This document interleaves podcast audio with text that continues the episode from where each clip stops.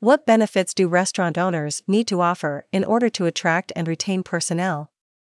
Faced with a labor shortage, one American casual dining chain has come up with a solution that is both surprising and appealing, offering employees the possibility to take a sabbatical.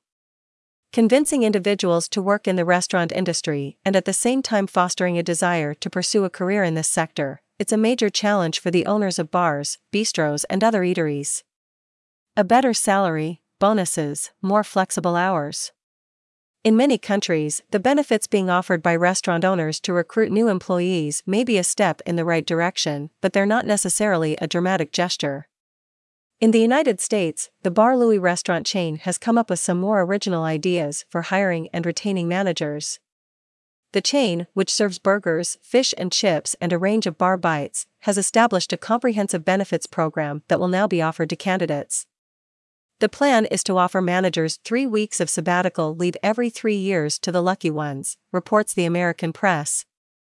It is not known, however, whether these vacations will be paid. But that's not all. Bar Louie also plans to financially support employees in organizing their vacations. There are other monetary benefits that could make restaurant work attractive to certain candidates. Managers will receive bonuses commensurate with the restaurant's goals, and they will receive $500 each quarter to spend on wellness expenses such as a gym membership. As in many countries, American restaurant owners are facing a drastic shortage of manpower.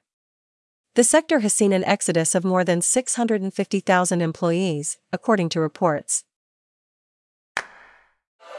ETX Studio. ETX Studio. ETX Studio.